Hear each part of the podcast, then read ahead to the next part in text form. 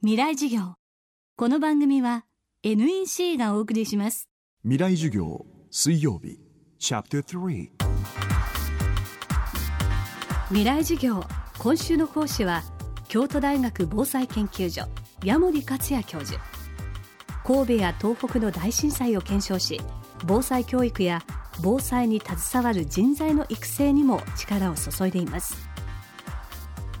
東北三陸地方に伝わる津波天然湖。矢守さんはこの教えに新たな解釈を加えています。未来授業3時間目。テーマは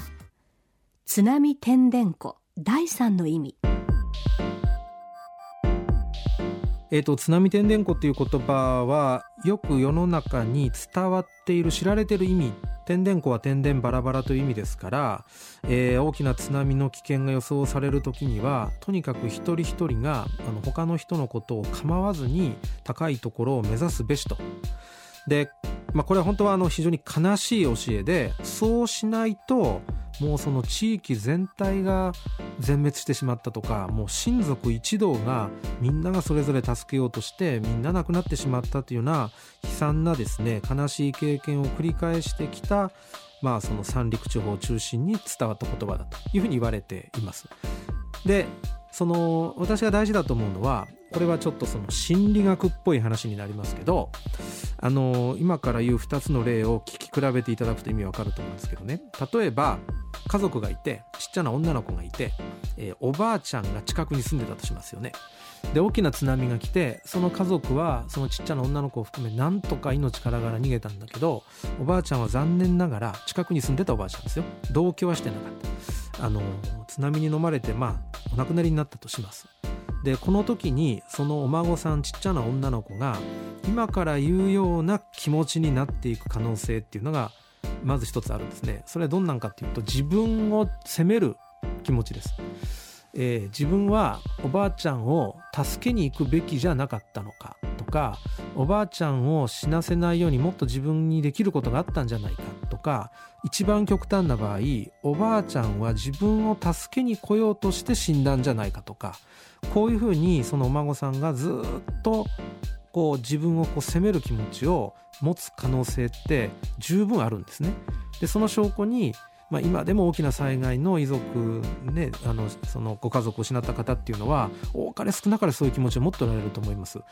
えー、と一方でそのあのおじあのおばあちゃんと孫との間に津波天然湖という言葉をめぐって今から言うような会話がずっとあったとしたらどうでしょう？例えばおばあちゃんは孫に「四六時中津波の時は天然湖だよ」と。私も天然湖に逃げるしお前も天然湖しなきゃいけないよと。絶対そうするんだよと。ずっとずっとおばあちゃんから言われ続けていたそのちっちゃな女の子はきっとさっきのように思うんではなくておばあちゃんはあの本当にもうあの悲しい残念であの死んじゃったけどでも天然湖って言ってくれてたよねと。だからきっとおばあちゃんも天然湖したに違いないと。そして私が天然湖で逃げたこともおばあちゃんは恨んだりはしてないよねと。いうふうにその生き残った子供はきっと思うんですよ。で思えるからといってそのお孫さんのね悲しみが全部消えるわけでも何でもないですけどだけど最初にお話ししたようなパターンずっと自分をこう責めていくよりもその子にとってねこうプラスの働きがあるのは僕は明らかだと思うんですねつまり津波天然湖っていうのはその逃げる時のルールとかそういう意味だけにとどまっている話ではなくて生き残った方々がねあの立ち直り、えー、あの亡くなった方を思い出しながらもこう前向きに生きていくための知恵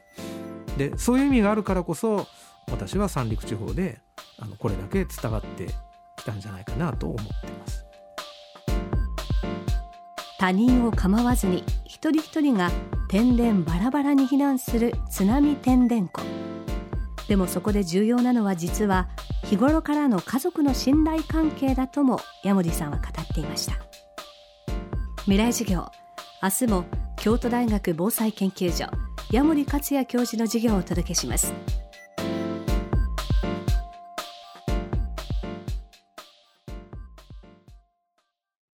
仕事のフットワークまで軽くする圧倒的な軽さを。たどり着いたのは手にした瞬間きっと驚く。約 875g の13.3型ウルトラブック。バーサプロウルトラライトタイプ VG 劇的な軽さをあなたに。もっと自由な働き方へ。NEC 未来事業。この番組は NEC がお送りしました